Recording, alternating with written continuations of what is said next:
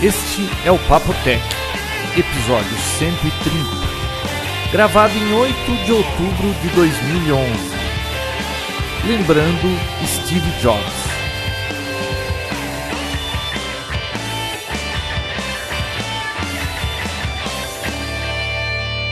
Eu sou João Roberto Gandra. Eu sou Bia Kunze. E eu, Vinícius Lobo. E eu sou um sapo de fora, Luiz Antônio. É, hoje a gente tem aqui o Luiz Antônio Perina, que já participou do episódio dos 30 anos do PC. Que fez muito sucesso, por sinal. Pois é, foi um dos episódios mais ouvidos ultimamente. Uhum. Porque ele tem muita história para contar, né? É. Ele estava lá também. Mas, mas nós temos aqui hoje um quinto elemento. Um elemento muito especial para o Papotec. Nossa. Que Tô emocionado. Ele, ele não é uma pessoa fácil de ser encontrada. Aliás, tem gente que acha até que ele não existe, mas ele existe. E ele abriu essa exceção porque é um, uma situação muito especial que nós estamos fazendo um episódio aqui, lembrando um pouco do Steve Jobs, da história desse ícone dessa nossa era. E com vocês aqui hoje, quem é você? Bill Gates. Oh, quase. Quase. Olá, pessoal Quase. do Papotec. Ai, que voz bonita. Quem que é que Quem tá falando? está falando é, é o Alceu. meu Deus do céu. Finalmente. É o tio Alceu. É, não tem nada a ver com o Eu não sou seu personagem sobrinho? com- que foi criado pelo nosso colega aí, João Roberto. De priscas eras. E fui convidado, estou aqui por livre e espontânea pressão. E muito feliz. Dá pra perceber pela voz a felicidade, né? E vamos tentar falar um pouco sobre esse artista Ele só que ele tá conviveu clima, com a né? gente nessa era tão cheia de novidades. Ô tio Alce, se solta aí. Eu, eu tô- eu não tô preso. Ele não tá preso, viu? tenso, tá Ô, tenso. Bia, não peça isso, você vai ver daqui a pouco.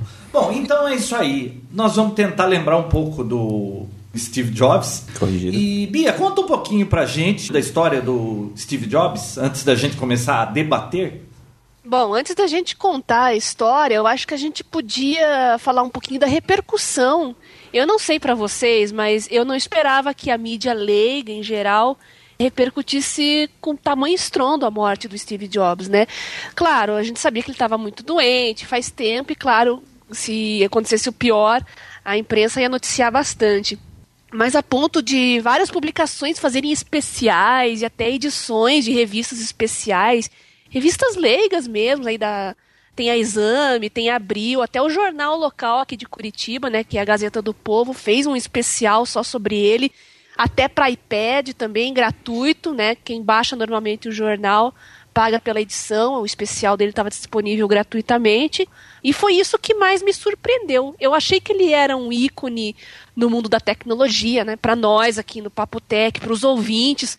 Com certeza a gente sabe a importância que o Steve Jobs tem no mundo da tecnologia da informação, mas eu não imaginava que para os leigos eles reconhecessem ele como Leonardo da Vinci, né, um desses veículos de comunicação, comparou ele como Leonardo da Vinci do, do século XX, século XXI. É, a morte dele teve uma repercussão maior do que a do Michael Jackson, que é uma celebridade. Maior que o Michael Jackson? Maior, olha, eu, Bom, eu sei que o Twitter caiu. o movimento que teve no Twitter quando o Michael Jackson morreu. Todo mundo falou do Michael Jackson, mas da forma com que eu vi, talvez porque essas, porque Twitter, Facebook sejam pessoas que estão mais envolvidas com essa área, né? Então talvez tenha sido assim um pouco mais emotivos para noticiar isso aí. O jornal daqui de Americana, mais de 100 jornais, os maiores e mais tradicionais no mundo, no outro dia tinham a- o rosto do Steve Jobs na primeira página.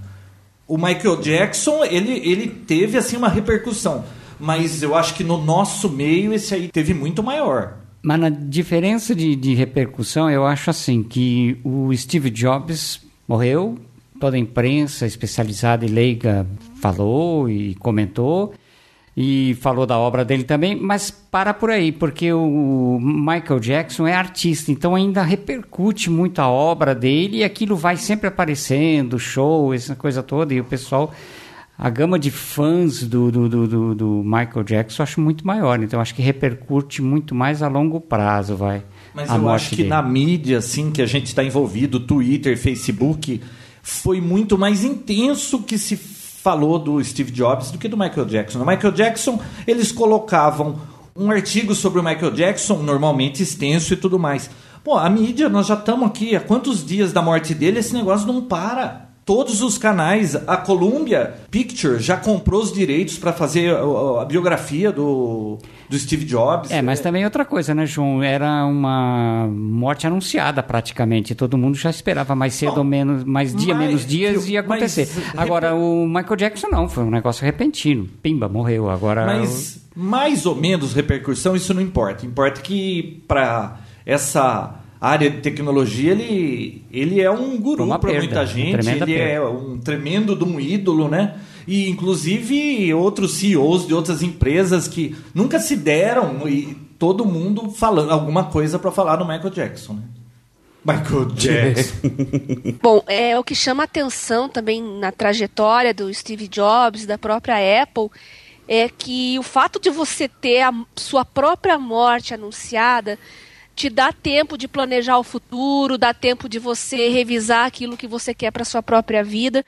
Então, se a gente somar desde o primeiro diagnóstico que ele teve, né, do câncer pancreático, tem aí o que? Já sete anos, né? Mais ou menos sete, oito é. anos.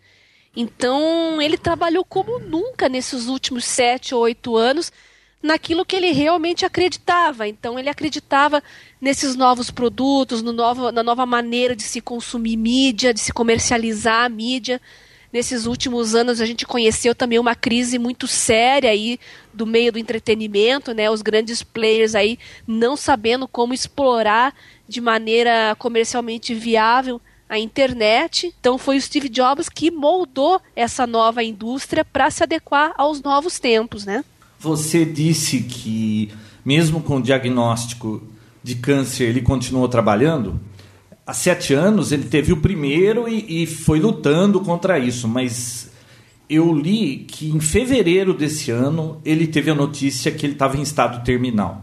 Então o médico disse para ele: Olha, você vai para tua casa, coloca suas coisas em dia, tenta deixar tudo da maneira mais fácil possível para sua família e fique cercado dos seus amigos, dos seus parentes. Para de trabalhar. Isso aí, não tinha mais o que fazer. Então ele ficou sabendo disso em fevereiro.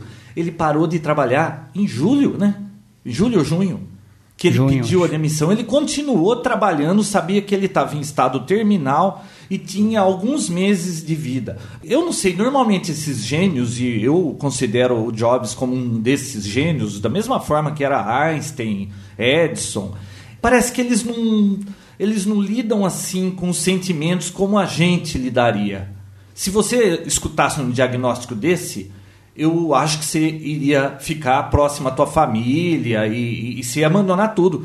Não funcionou assim para ele. Para vocês terem uma ideia como funcionava a cabeça dessa pessoa, ele parece que a família dele não era uma das coisas mais importantes dos objetivos que ele tinha. Inclusive, aquele Isaacson que acho que é Isaacson, que está fazendo a biografia autorizada dele, que ele resolveu aí no fim do ano passado fazê-la, né? Que ele nunca quis, mas resolveu fazê-la. Inclusive ele explicou que ele deixou fazer a biografia dele porque ele queria que os filhos entendessem o porquê ele foi assim tão ausente. Então eu acho que vai ter muita explicação ainda e da parte dele nessa biografia que vai sair, acho que no fim desse mês aqui, né?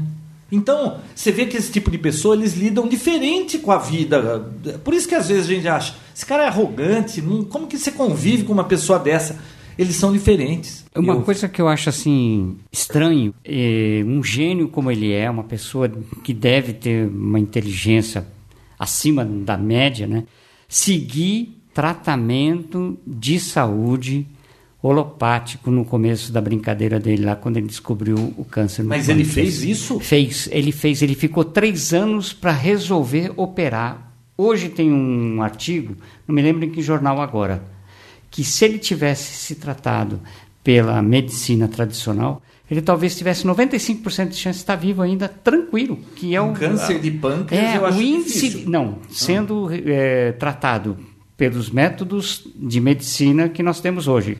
Sendo tratado e operado, seja lá como for o tratamento normal, tem índice de, de, de sobrevivência de mais de Pra 95%, câncer mais de de 10 cân- anos. Tem gente que está vivo, que, que teve esse problema Não, não, não. há 10 anos é atrás. Que parece que ele tinha um tipo raro de câncer de pâncreas que era Ele tratável. tratou- Porque o que não é tratável, o cara Ele tá. tratou. Com- Ele não tratou com a medicina normal, ele tratou com medicina tipo é, homeopatias e outras coisas mais. Não, ele fez o que ele Três acreditava, anos ele né? fez isso. Não, acreditava não. Eu, eu, por mais burro que eu seja, que eu me considero, se eu tiver um problema, seja lá qual for, eu vou no médico, João. Ah, ô Luiz Antônio, é, Há isso aí depende de cada. Não, depende da pessoa, depende de cada um. Tá, mas ele era para estar vivo. Viu, testemunha de Jeová não aceita transfusão de sangue. Isso aí depende da cabeça de cada um. O Bob Marley morreu com câncer no dedão do pé. Ah, Mas aí é um tétano, né, filho? Não, ele teve e não tratou, esperou que. Tá um tétano, não foi nem câncer. nossa, cada mas- conversa. E além de tudo isso, como vocês estavam falando que ele trabalhou até o fim, até a última gota, é um rumor, certo? Aí vocês, vocês escutaram também, mas diz que ele deixou projetos para quatro anos de desenvolvimento. Isso é verdade? É, conceitos, novidades? Olha, eu tenho uma informação aqui inédita que na realidade o Steve Jobs ele não foi ele que fez nada disso. Ele pegou isso tudo de mão beijada. O Jacques Cousteau encontrou um tesouro no fundo do mar lá no Caribe que tinha todos esses aparelhos e era de tecnologia alienígena e o Jobs conseguiu pôr a mão nisso tudo e ele está soltando aos poucos. Eu levando mais Para, sério, achando que ele tava falando Eu sério. também. Achei que ele ia vir com uma Eu notícia bombástica. Séria, poxa. Pô, É Vinão. verdade essa história É, dos quatro não, não. é? A Bia tá até Você dormindo. conhece ele há um tempão, não percebeu? Eu- Não, é. querem ver como é que a Apple vai sair nessa. Que talvez por até dois anos os produtos que hoje eles decidem, o ciclo é mais ou menos de dois anos. Então, Sim. talvez para até mais dois anos eles ainda tenham bons produtos. E aí, daí em diante, a gente não sabe como é que vai ser, né? Porque é aquela história. Como ele era um cara perfeccionista, chegava um protótipo a ele, ele olhava para aquilo. Você fala assim, puxa, esse ícone aqui eu não tô gostando, faz isso assim, assim, assim. Ele, o cara era um artista. Ele era o dono, vai. Eu Então não sei se vocês chegaram. Vamos falar um pouco do passado do Steve Jobs, como é que começou tudo isso? Bom, Steve Jobs nasceu em 1955 e ele é um filho adotivo. Mas recentemente a gente ficou sabendo mais ou menos como é que aconteceu essa história da adoção dele. O pai dele era de origem síria e o pai, eh, no caso o avô do Steve Jobs, por parte da mãe, era contra a união dela com esse descendente de sírios.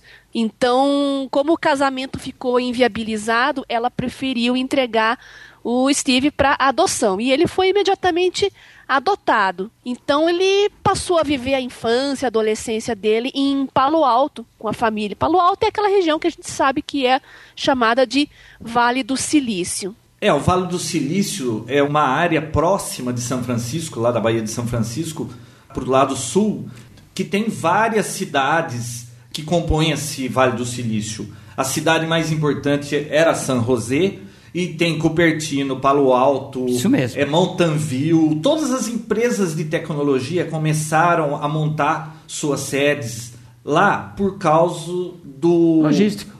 E, não, não de logística, mas por causa do, das cabeças que tinham naquela área. Berkeley, que é a É, faculdade Berkeley, que tem por lá também, que colocava todo esse pessoal no mercado de trabalho. Então aquilo virou sendo o Vale do Silício. Aqui Então, no Brasil nessa fizeram época- algo parecido, Vale do Silício brasileiro, que seria ali em Campinas, mas longe de ser o que eles têm lá. E pra Que quem não sabe, o silício é a matéria-prima dos processadores, né? Sim. E de muitos É, componentes. semicondutor. Exato. É, no final dos anos 60, começo dos anos 70, é, foi a era efervescente da contracultura, que, aliás, é, começou ali na Califórnia, São Francisco e região. Então, é, aquela região já tinha umas cabeças mais é, que pensavam diferente, que remavam contra a maré do que se tinha na época. E é um lugar assim. Você conheceu lá, né, Vinícius? Aham. Você conheceu também? Conheci, Luiz? conheci. É um lugar que tem assim um. Eu não sei, você chega lá, parece que tem uma energia aquele lugar. Onde você vai, você tá vendo gente num café com computador, é, é só indiano, japonês. Inclusive, classes sociais ali no Vale, é tudo medido pelos milhões que você tem, né? Se você tem 10 milhões de dólares, então você pode frequentar determinada escola, determinado clube. Se você for para baixo disso, você vai descendo nas classes lá. Eles dividem muito bem, isso é interessantíssimo essa parte. Tipicamente americano, né? É, em 73 que ele entrou para a faculdade e trancou o curso logo em seguida, né, João? Eu ouvi uma palestra que ele fez em Stanford. Eu acho que todo mundo aqui É, isso deve ter aí visto, correu. né? correu. Famosa palestra, né? É, Sim, famosa. Na verdade, aliás, não era uma palestra, era um discurso de formatura, né? Isso, que ele Isso. foi para a ninfa. É, ele foi para a ninfo. E uma das coisas que ele falou é que ele foi colocado para adoção. A única exigência que ela fez foi para que os pais adotivos garantissem que ele faria a universidade. E eles conseguiram, é, ao longo do tempo, juntar dinheiro para colocar o Jobs numa faculdade. Nos Estados Unidos não é que nem aqui no Brasil, que se você estudar o suficiente, você entra numa faculdade federal e, teoricamente, que a minha experiência não é bem essa, Sai de graça. você faz de graça. Não- lá não é assim. É, você também. tem que ter o tuition, que eles falam, né? É. Você tem que juntar milhares de dólares. Por baixo, 80 mil dólares por ano. Por, por baixo. ano, poder correr. dependendo do curso, dependendo do curso. Para vocês terem uma ideia, eu estava pesquisando um curso de, de arte numa faculdade de São Francisco, era 60 mil dólares por ano para manter um filho lá. É, tanto que toda criança, quando nasce, né, cultural deles já abriu um fundo para a universidade. Sim. E o que, que aconteceu? Depois de um tempo, ele se falou: pô, o que eu tô aprendendo aqui, eu não acho que vai servir para o meu futuro em nada. Ele estava achando que tudo aquilo ali não iria servir para ele. Ele contou isso lá no discurso de formatura desse pessoal de Stanford. E ele pensou assim: olha, meus pais estão acabando com o seu patrimônio para me manter aqui e eu não vejo utilidade nisso. Eu vou abandonar a faculdade. Foi o que ele fez. Só que ele falou: bom, agora como eu resolvi que eu não vou mais fazer, eu não preciso seguir as aulas que eu sou obrigado a seguir aqui. Eu vou seguir o que me interessa. E aí ele começou a fazer aulas de coisas que interessavam. Uma das coisas que chamou a atenção do Jobs foram os posters que ele via colado de eventos, de noitadas, de shows. Ele, ele via aqueles posters e falava: Nossa, mas está muito bem feito. Que caligrafia bonita, que fonte bonito. Puxa, como será que faz isso? Ele descobriu que lá tinha uma aula de caligrafia, que não tinha nada a ver com tecnologia, que era o que ele gostava, né? Ele resolveu começar a fazer essa aula de caligrafia e aprendeu a ser um bom calígrafo. Ele disse: para que, que servia isso naquela época? Para nada. Eu gostei daquilo, eu quis fazer aquilo. Só que eu não sabia que depois, quando eu tinha a Apple e a gente estava decidindo como é que ia fazer os fontes de um computador Macintosh, que a toda aquela experiência que eu tive no passado me serviu para lançar um editor de texto que tinha fontes que não tinha comparáveis no mercado. É tudo que tinha eram aquelas fontes verdes horrorosas. Eles fizeram o Macintosh com todos aqueles estilos de fontes, com a preocupação de ser bonito o negócio. E fez uma bela diferença isso. Foi uma coisa que só quando ele estava lá na frente que ele viu o valor que tinha aquilo que ele estudou no passado, né?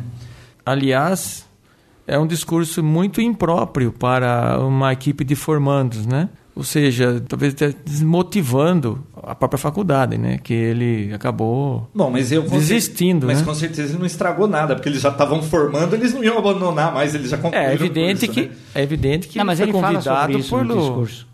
Ele evidente que ele foi convidado pelo, pela fama que ele tinha, né? Pelo E uma outra historinha que ele contou aí foi quando. Ele contou três, né? E uma outra que eu acho importante foi quando ele disse que foi diagnosticado com câncer. E que o médico explicou para ele tudo e ele teve que rever toda a vida dele, né?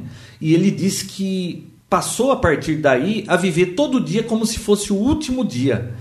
E o que eu faria se hoje fosse meu último dia? E aparentemente ele fez isso pro resto da vida, né?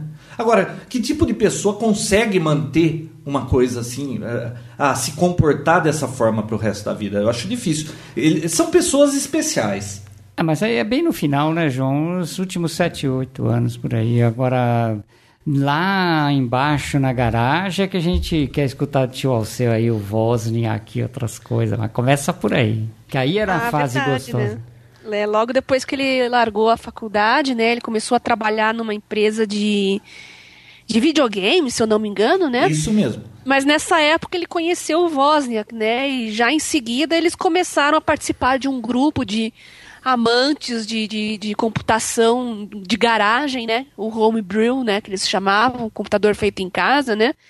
E foi lá que começou a nascer uh, os primeiros passos do Apple I. O tio Alceu, Apple I, você não é dessa época, né? Ou pelo menos você não estava envolvido ainda, né? Não, eu não tenho na, na meu, minha experiência com computador nunca foi envolvida com Apple. Sempre foi IBM. Ué, você tem um Apple II que você comprou de mim? Ah, pra, pra você não jogar fora. Ah, não, não, não, foi na época? Não, não. O, o, aquilo nunca foi usado. Ah, você comprou só para colocar na tua coleção? É. Nossa. Para quem quiser saber um pouco mais da, da história do Steve Jobs, embora os puristas vão dizer que aquele filme tem incorreções graves, mas isso é, não importa. Vi, verdades fantásticas também. Sim, também tem essa. Aquele filme Os Piratas do Vale do Silício, uhum. Você, eu não sei se é fácil achar em locador. É fácil achar em locador? Já tem para é. vender, João. Tem até para vender agora na, na, na, Vi online para vender em, agora, na livraria né? da Folha, se não me engano. Acho que até no então. Netflix já Olha, é um filme muito legal para você pegar, assistir e, e ver como é que foi o começo dessa indústria. Tinha lá o Jobs, o Wozniak, o Bill Gates, o Balmer foi muito interessante, inclusive a maneira com que eles mostram como a Microsoft levou todo aquele negócio para chegar onde ela chegou, né? E, o, e ele com o Wozniak na garagem lá, o Wozniak, o gênio, o nerd, o eletrônico, né? E o, o Jobs, que para mim é essa impressão de sempre, que é o grande vendedor. Ele, ele visualiza um produto, ele imagina como é que aquilo vai ser na mão de um usuário, ele troca isso, troca aquilo, como o João falou e acaba botando um objeto de arte no mercado que todo mundo deseja e cobra o que quer. E se não fosse o Jobs, porque às vezes a gente fica questionando, quem criou realmente o computador foi o Steve Wozniak. Ele era o cérebro por trás daquilo tudo.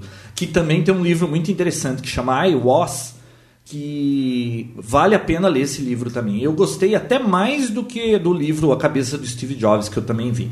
Mas aí, o Jobs é quem vendia o peixe. Se fosse depender do Wozniak, provavelmente nunca ia ter o sucesso que teve. Inclusive, numa entrevista que ele deu para um canal de TV agora da morte do Jobs, ele falou ali por uns três minutos e ele disse que tudo que ele tem hoje, ele agradece ao Jobs, porque ele foi que criou aquilo, mas sem o Jobs aquilo nunca teria essa projeção, se não fosse a cabeça do Jobs. Por ele não teria mesmo, porque ele não tinha esse espírito empreendedor, né?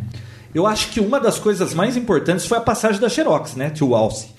O computador, é, como aparelho doméstico, foi desenvolvido quase 10 anos antes pela Xerox, nos anos 71, 72, modelo alto, né? Da Xerox. O modelo chamava Alto? É, lá em Palo Alto, né? Ele era enorme, a CPU era parecida com um frigobar, mas o ambiente GUI já tinha se desenvolvido, com mouse, com interface gráfica e tudo. A tela ela não era na horizontal, era na vertical, porque uma folha A4 é a carta, né? Eles tinham preocupação com a editoração eletrônica, né? Era para esse objetivo. E acabou sendo ofertado para diversão também. Eu vi vários folders de comerciais que tinham esse propósito de fazer a diversão. Porém, eh, nasceu morto, porque era muito caro, era enorme e ficou nisso. Mas era um centro de pesquisa, né? Não, era um produto. É, era um produto já comercial. É, mas parece que o preço era 10 mil dólares. Né? É, mas quanto custava um Macintosh? É, 9 mil? Não, era 7 mil dólares. Então, era caro. Era caro também. Só que o preço talvez não, for, não tivesse sido o, o obstáculo. Era a, o tamanho do treco. O HD dele, o disco lá, era enorme. HD? Eu acho que nem tinha HD. Não, tinha. Tinha, tinha um disco rígido lá. Só que era um. parecia um videocassete, só o HD. Pô. Bom, por isso que custava então, 10 mil dólares. É, né? é foi um, um furo na água. E acho que também não existia o interesse da população nesse produto aí, que não servia para nada, talvez, nessa época. Ah, a máquina de escrever eu acho que ainda funcionava melhor é, no sentido é... de editoriar texto. Mas ali o mais interessante é aquela visita do Jobs no laboratório. Então, da, aquilo da é, é, é ali um... que pega, o bicho pega aí. Isso é uma coisa que vale a pena assistir nesse filme e ver essa parte. Então, é um, foi um convite eh, discutido muito depois. Acredito que os engenheiros da, do produto ficaram muito frustrados de não ter decolado. Em off, talvez, convidaram ele para conhecer. Você, mas você viu a repercussão Porque ele já tinha, ele já tinha desenvolvido o Apple I. Não, eles o- estavam no Apple II. Então, é, mas era tudo texto. Sim, Tudo DOS. era- Não- não- Quer dizer, entre aspas, não existia DOS no sistema da Apple. Então, era é- tudo texto. E nem mouse, não existia esses acessórios ainda para esse pessoal novo ainda. Porque era um, era um produto meio uh, guardado, Bom, eu sei não lá. sei de que forma foi isso, mas ele conseguiu uma visita lá nesse centro e, inclusive, hoje, nesse, onde que eu vi isso? Foi. Ah, naquele. Tem mais dois filmes muito interessantes. Na realidade, não são filmes, são documentários. O Triunfo dos Nerds é um documentário de três episódios daquela rede americana pública PBS que passa por toda essa história também. Aliás, você acha, Alceu, que é melhor a pessoa ver o Piratas do Vale do Silício e depois o Triunfo dos Nerds ou o contrário? Acho que tanto faz. Ambos abordam o assunto que é corrente na maioria, que é o PC ou o Apple. É o produto doméstico, prático e que todo mundo tem acesso. Os dois a- assuntos tratam Bom, é, então consigam mesmo os dois e assistam os dois. Mas aí, o- um deles lá, eu acho que era o chefe da área de A tecnologia. chefa da Xerox, ela ficou enlouquecida. Não, não. Quem falou, eu vi esses dias falando, foi o chefe. Ele disse que o Jobs chegou lá, a chefa, ela teve que demonstrar, né? Sim, ela Essa- ficou enlouquecida de entregar ela não- segredos. Ela não, é, ela não queria mostrar para os Jobs o que eles tinham feito, porque falou, pô, nós fizemos tudo isso, vocês vão dar de mão beijada para eles, né? Aí ela não queria fazer, mas ela foi obrigada, Foi obrigada. a fazer a apresentação. Aí o chefe dessa área de tecnologia falou assim: olha, o Jobs e sua equipe chegaram aqui.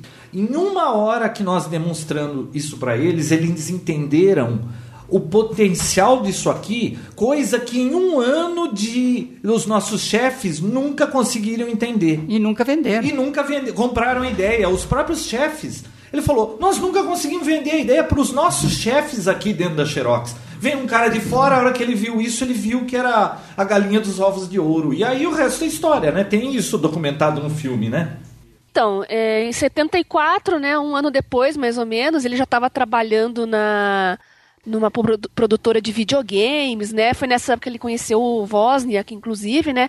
Só que logo em seguida ele fez uma viagem para o Oriente, né? Foi a viagem que mudou a vida dele. Ele voltou para os Estados Unidos totalmente diferente. Bom, mas nessa época ele experimentou LSD, também ele até Ah, bom, fez isso daí era a contracultura né? da época Ele falou mesmo. que se o Bill Gates tivesse experimentado ácido, ele teria É. mais. Falou mesmo. Puxa Ah, vida, tá. mas chegar na Microsoft onde chegou, eu prefiro sem Uma ácido. vez ele disse pro Bill Gates que ele não tinha gosto nenhum. Mau gosto. E o Bill Gates concordou com isso. Ele não tinha, assim, gosto pra arte como tinha o Jobs, né? Ah, foi em 75, João, nem eu nem o Vinícius ainda éramos nascidos, que ele começou a construir o Apple I junto com o Wozniak. Nossa. Foi o primeiro computador da Apple, né, que eles começaram a construir na garagem.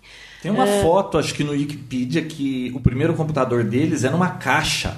Horroroso, uma caixa com um teclado de madeira feito com pirógrafo, escrito Apple I, né? Com pirógrafo. Sabe o que é pirógrafo, O Vinícius? negócio que escreve em madeira, né? Isso, isso. Queima, né? Que queima. É. E o Apple I foi apresentado numa feira, que inclusive no filme retrata isso também, né? É, Os dois na feira com lá ela. apresentando Ah, o sim, Apple aqueles I, né? swap meets que tem por lá. É, embora não tenha sido um sucesso estrondoso, foi nessa época que eles receberam o primeiro investidor, né, que decidiu apostar na, na empresa. O Wozniak tinha um emprego na HP, se não Isso. me engano, né, É e começou mesmo, a se isso dedicar ah, em tempo integral ao projeto. Então eles fundaram a empresa, os dois passaram a se dedicar só a ela, e aí que veio, acho que o primeiro grande sucesso da Apple, que foi o Apple II. E aí vocês conheceram o Apple II, né? Eu não. Ótimo, Não. Sim, um Apple. o Apple II e suas cópias brasileiras, né? É, a gente tem uma cópia. Não, só. cópia brasileira. Sim, as Não, reservas os de mercado praticamente Não, trouxe os clones, todas. né? Sim, os clones É, do Apple Guerra II. dos clones. Ô, ô, seu, eu pensei que você não chegou a usar então o Apple II. Sim, brinquei com ele, só Ah, que tá. ele tá deficitário, ele não tem drive, não tem nada. né?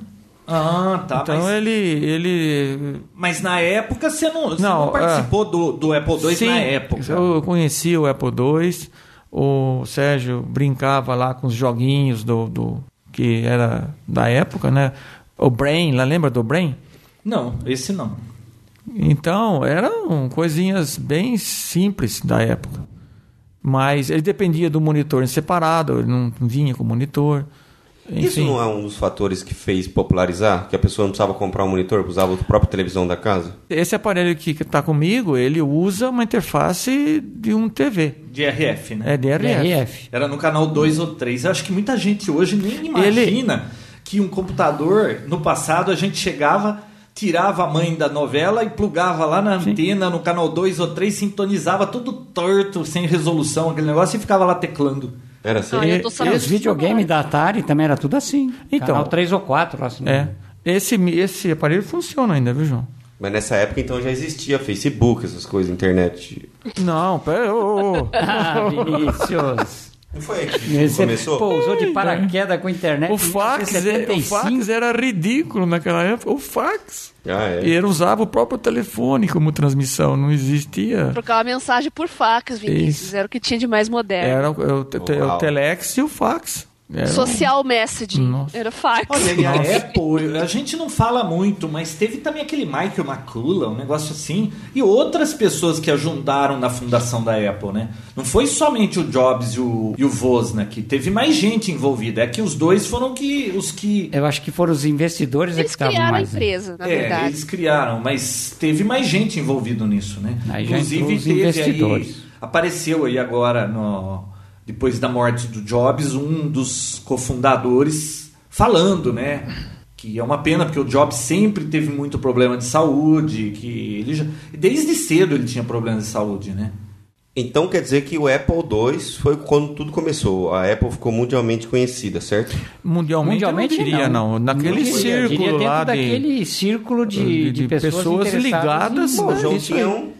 Não, não, Ah. mas veja bem, isso começou lá no Vale do Silício, naquelas reuniões, naqueles encontros de, de robistas, Uhum. e, e a coisa começou a. Foi ali que disseminou isso. É, porque Até chegar aqui no Até Brasil. 81 não tinha nada disso. Então, para chegar no Brasil, Teve um Vinícius, delay Pessoa razoável. entre hein? 81 teve que crescer nos Estados Unidos, sair para o mundo afora até chegar aqui no Brasil. Mas era um produto comercial, vendido Sim, com o Apple caixa. II foi o, foi o produto que alavancou a Apple. Comprava pronto, você não fazia mais o computador em casa, você já comprava ele prontinho pra usar. Não, não, não existia pouquíssimos isso fazia ainda. isso. Não existia esse negócio de kit que a gente conhece aqui no Brasil. Lá é tudo máquina fechada. Sim. O Apple, Tá, o todos- Commodore. Todos eles migraram para isso. O Apple você comprava pronto, não era que nem PC que você ficava pegando um pedaço em cada lugar. Isso aí foi outra fase da história. Você comprava um Apple, ele vinha aquele caixote, CPU. que era CPU, já com o teclado integrado. E tinha lá a saída de vídeo composto atrás, aquele plugzinho para você plugar, ou saída de RF, né? O que, que você fazia? Ah, Tinha uma tampa em cima que você puxava e você tinha acesso aos slots. E aí, depende do que você ia fazer, você podia comprar um slot de sistema operacional CPM, encaixar lá. Placa de som, ele já vinha com Já som, vinha ele com som. sons bem, bem assim. São os é, bips. É, era bips. Acho Era, que você encaixava um modem ali, talvez. é, e outra, você colocava o formato dele, permitia que você colocasse o monitor em cima É, dele. é. Ah, entendi. É igual aquele Pense Bem, só que sem o display, não é? Pense bem. É a minha época, da época do Pense Bem. Você sabe o que é sabe. isso, Bia? Não é da minha época. Eu nem sei o que é isso. O que é isso, Bia? Ah, era um brinquedo, isso aí era coisa Vinha da nossa infância, né, Vinícius? Via com teclado, era isso aí. Era um computador. Hoje não tem o laptop da Barbie, é uma coisa desse Exato. estilo, assim. E, Ah, qual, e qual, qual era a utilidade dele? Então, o tio seu falou que dava pra jogar. Tinha Não, não, calma aí. É, eu disse fazia? que eu vi fazendo, entendeu? Uhum. É, ele tinha toda essa plataforma é, lógica Uhum. e os drives eram todos externos. E nele você instalava os programas que rodavam na época. Então, gente, mas para o usuário final, usuário comum, como eu e você, ele não tinha tanta utilidade assim. Né? Mas logo em seguida, em 79, aconteceu aquele episódio polêmico, né, que o Steve Jobs conheceu lá nos laboratórios da Xerox a interface gráfica, né, para usuário, o mouse, e aí tem toda uma polêmica de ter roubado a ideia do mouse. Enfim, mas depois dessa visita foi lançado o primeiro software de planilha para o Apple II. E aí que esse computador começou a chamar a atenção das pessoas, entre aspas, comuns. Começou a aparecer uma realidade prática para ele, né? Para produzir alguma coisa. Vocês têm alguma coisa da Xerox aí para falar? É, é aquele, é aquele assunto que nós tínhamos comentado. Uhum. O, o, o, toda essa estrutura de 79 que você frisou aí, uhum. já tinha sido desenvolvida no começo da década. Porém, não com essa praticidade, com essa portabilidade que os dois desenvolveram. Eles foram os responsáveis de tornar público isso aí acessível a todos. E numa linguagem, já existia essa linguagem porém com hardware muito mais atraente, né? E esse computador com gráfico e o mouse, o primeiro foi o Lisa, é isso mesmo? Ou não? Não, o Lisa foi uma sofisticação do 2. Ah, o 2 já, é, já, existia o mouse no 2? Não. Não, o Lisa, não. o Lisa, o Bia, o Lisa foi o que 79, não foi? O Lisa ou o Apple 3? Não. É uma melhoria do Apple 3, o Lisa. Uhum. É, o Apple 3, ele não foi um sucesso igual ao Apple 2 porque ele era muito caro. Exatamente. Né? Mas nessa época a empresa se tornou uma empresa de, de capital aberto também, né? E foi aí que a Apple começou a aparecer para o mundo e Steve Jobs começou a ganhar destaque, né? E de uma hora para outra eles não tinham um tostão no bolso, dois é. ficaram milionários, né? Exatamente. O Lisa veio em 83, Vinícius, né? Em homenagem à filha. Aliás, essa história da filha dele Sim, também, polêmica. ele demorou para reconhecer, né? É brigou é. na justiça, enfim, né? E foi muito elogiado também o, o, Lisa por causa dessas melhorias gráficas, mas também ele não vendeu muito, né? É, isso foi a causa da, do desligamento dele, não foi? Uh, meados dos anos 80, a Pepsi se tornou uma empresa muito grande, né? Acho que ela praticamente encostou na Coca-Cola em termos de, de popularidade, né? E o Steve Jobs convidou o CEO da Pepsi a ser o grande executivo da Apple. E aí começaram as divergências, né? Porque o Steve Jobs era uma figura difícil de domar, né? E o Scully, junto aí com os diretores da empresa, não estavam conseguindo casar as ideias com a, tudo aquilo que o Steve Jobs queria pôr em prática. Então, às vezes, ele tinha ideias de produtos absurdamente caros ou produtos inovadores demais. E o pessoal da Apple, os diretores, eles preferiam seguir uma linha mais conservadora. As ideias do Apple eh, batiam de frente com o orçamento, né? Então, o, o CEO é uma pessoa de administração. E quando ele não vê a uh, oportunidade de, de melhorar suas vendas, ele tem que forçar o, o rebaixamento de custo, né? Foi esse o motivo que levou à saída dele. Porque ele já, a firma já não era dele mais, né? Era, era uma SA, né? Quer dizer, o rapaz que foi contratado demitiu o próprio dono da empresa, é? O próprio dono em termos, né, Vinícius? Porque como a companhia fundador, abriu o né? capital, né? como a companhia abriu o capital, ela, ele era o fundador, ele já não tinha mais o poder de de fazer o que ele quisesse. De fazer o que ele quisesse. Aí é que ele começou a divergir com o Scully. É aquilo que o Tiossel falou, é, o negócio é dinheiro. Se, se quer companhia falindo ou companhia subindo e mantendo lucro. Pelos planos mirabolantes na época do Jobs, a companhia não ia nada bem, né? Então, chegou uma hora que o próprio board lá, numa reunião, resolveu pegar e demitir. A partir desse momento, então, ele ficou desempregado, é isso que entendi? Não, é, o, deixa eu fazer homeless. um pitaco aqui, pode? Claro.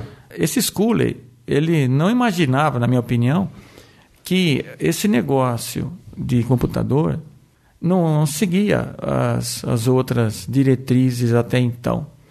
Você faz uma Coca-Cola há quase 100 anos, né? Tem o mesmo gosto, pô. não muda nada. O computador não é assim. Então, acho que o cara pensou, vou ter que vender, vou ter que fazer o preço que eu deve e tudo bem, você cai fora. É, porém, ele era o gênio da firma, né?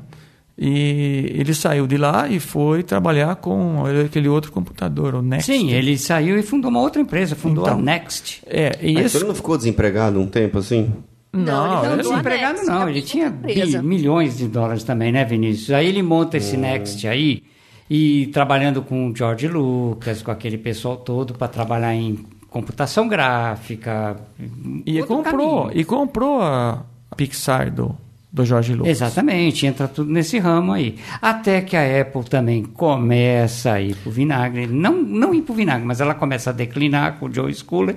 E aí o que, que o pessoal, os acionistas resolvem fazer? A Bia que me corrija se eu estiver errado. Resolve comprar a Next, que também não vendia lá grandes coisas, porque o computador era caríssimo, era um supercomputador. E aí eles resolvem comprar a Next e trazer o Steve Jobs de volta. Foi quando ele volta. É, é como eu disse, esse Sculler achava que não ia, ia ter problema no futuro. Porém, as outras de- desenvolviam coisas e ele não tinha mais o cara para desenvolver. Ele foi perdendo no mercado, né? E o, Jobs volta com outra volta, cabeça. Aí ele realmente volta. volta. Aí ele lança aquele computador com cores, que é a coisa mais. É, o, ima- o iMac, né? Quais são aqueles? O Aí iMac. já a internet já bombava por todo lado, então ele introduziu o Internet Mac, né? O iMac. É isso? Internet, o I? É. É mesmo? Ah, Sabia não. não sabe Sabia, nada. João? Eu não.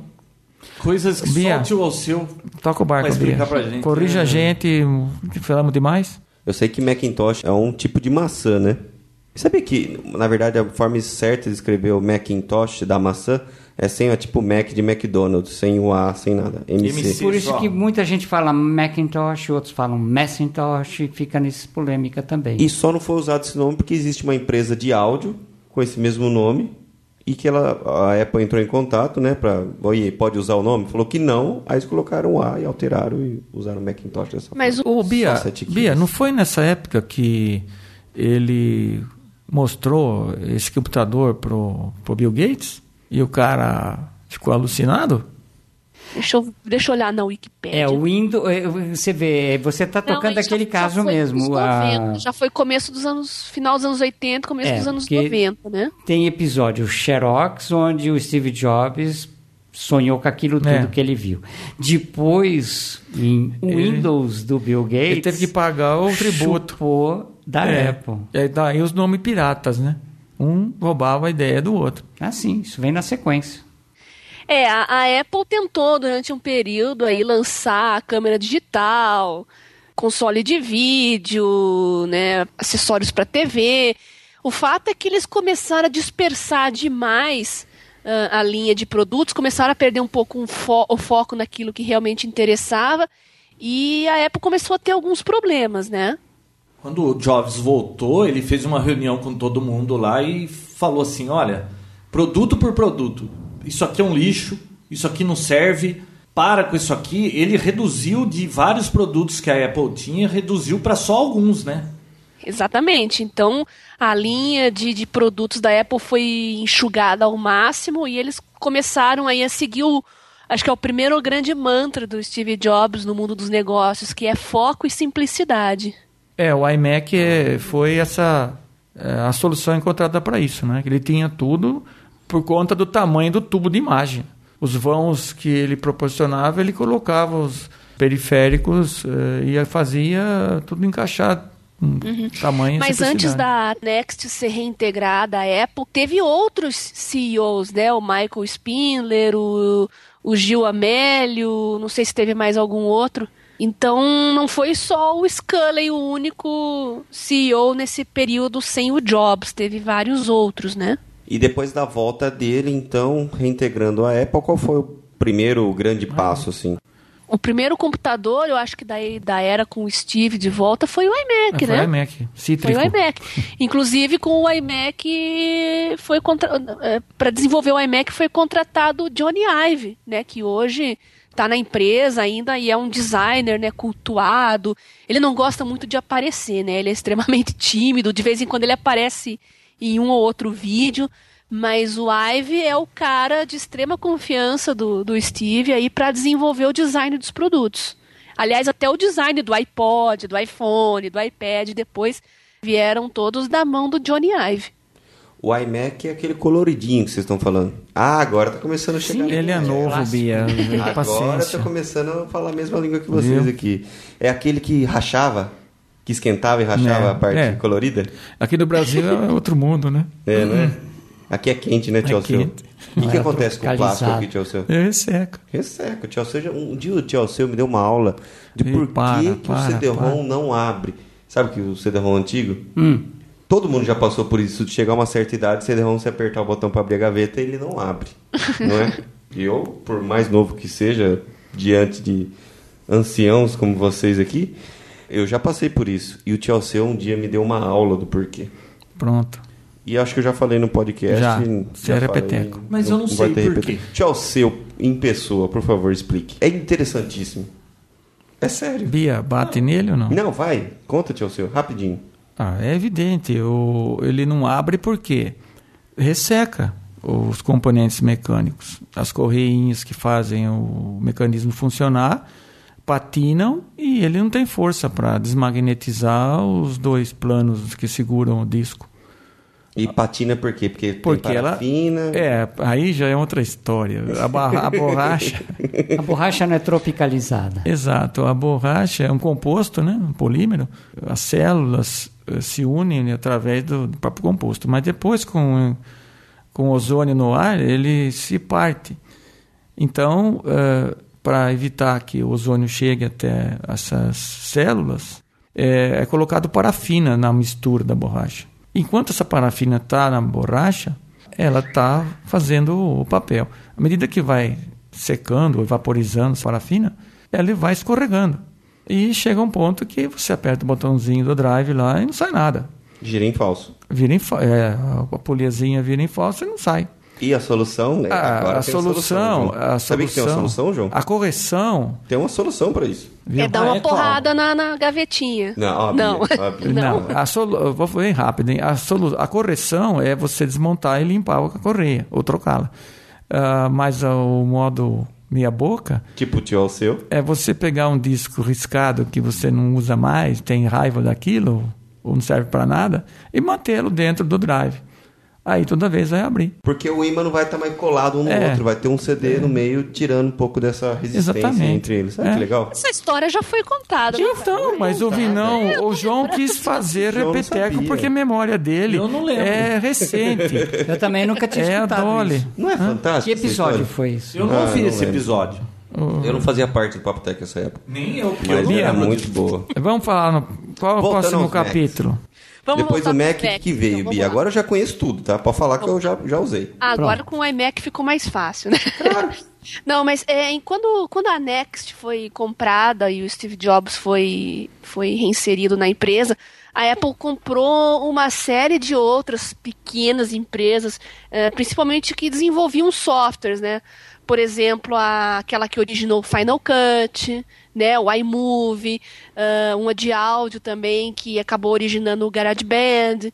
É, tudo isso foi combinado, começou a originar aquilo que seria chamado o Mac OS X, que aliás era baseado em Unix, é, enfim, num- aí vocês podem me dizer melhor porque eu não conheço bem, mas originou a partir do Unix num código que era proprietário da Next. Ah, então na verdade Você- só agregou tecnologia nessa volta dele. É, o, a Next é, tinha já o código daquilo que viria a ser no futuro o Mac OS X, que foi lançado em 2001. Você quer dizer que até então a, a linguagem não era Unix? Era o, era o S9, né? E baseado em que plataforma? Ah, e aí não é do meu tempo. Você sabe, João? Ele Pois tá, não. Ele tá por fora. O João ficou, ficou meio jogado as traças aqui. E a que hora que vai chegar o iPod? Se vocês não souberem, não sou eu Vinícius que Viu? não sabe. É, é, eu sempre achei que a, a plataforma do, da linha do Steve era Unix. Mas é, é que na realidade é. Era Linux, mas é o- Linux, Linux também é do Unix, é tudo mais ou menos a mesma coisa. Não era é, da é IBM, era um outro. aberto, Não, eu né? só queria, eu só queria Não, ela é lembrar. baseada num. Ah, peraí, a Apple baseou o sistema operacional dela em cima de um Linux, um código aberto, e fechou. Ela fez as modificações que, ela, que interessava para ela e fechou. E é o, o Então, OS dela, né? O, o que eu queria eh, enfatizar é que o sucesso do Jobs é a confiabilidade. Em todos os produtos dele, o sucesso está amarrado a você ter e usar sem problema. O que não aconteceu com os PCs. O que deixou o PC na frente é que o, o custo-benefício dele era muito maior. Porém, que quem comprava um app esquecia dos, dos problemas, até nem trocava de OS, ficava naquilo, porque. Mas é porque eu acho que o hardware e software deles era, integrados já vinha tudo pronto. Era uma caixa fechada, é, então. É, o pessoal reclama que isso aí é proprietário. Mas em compensação, eles deixam as coisas todas Redondas. prontinhas para você usar. Já no PC não, é um monte de placa de é, uma som, torre de um monte Babel, de so software diferente e, e para fazer isso tudo funcionar, o cara acaba apanhando mais. Só que é mais barato. Você quer ter o conforto de tudo funcionar liso, compra a Apple.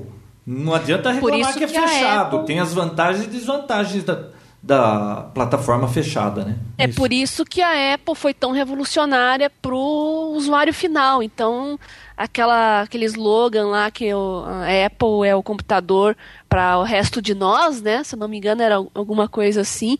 Era exatamente isso. Você tem o computador pronto, software. Como eu falei do Mac OS 10, né? Veio o sistema operacional, já veio o software de vídeo, de áudio. Em 97, depois toda aquela rivalidade da empresa com o Bill Gates, com a Microsoft, eles anunciaram o Microsoft Office para o Mac. Em toda aquela rivalidade que a gente sempre falou aí, que era mais uma rivalidade entre os xiitas e os seguidores do Jobs os seguidores do Bill Gates. Na verdade, eles eram grandes parceiros de negócios, né? É, nessa altura, uh, do aplicativo da, da Microsoft servir para o Apple, acho que casa com a falta de dinheiro da época. Ele aceitou o Bill Gates como sócio, né? Para poder levantar a firma de novo, não foi?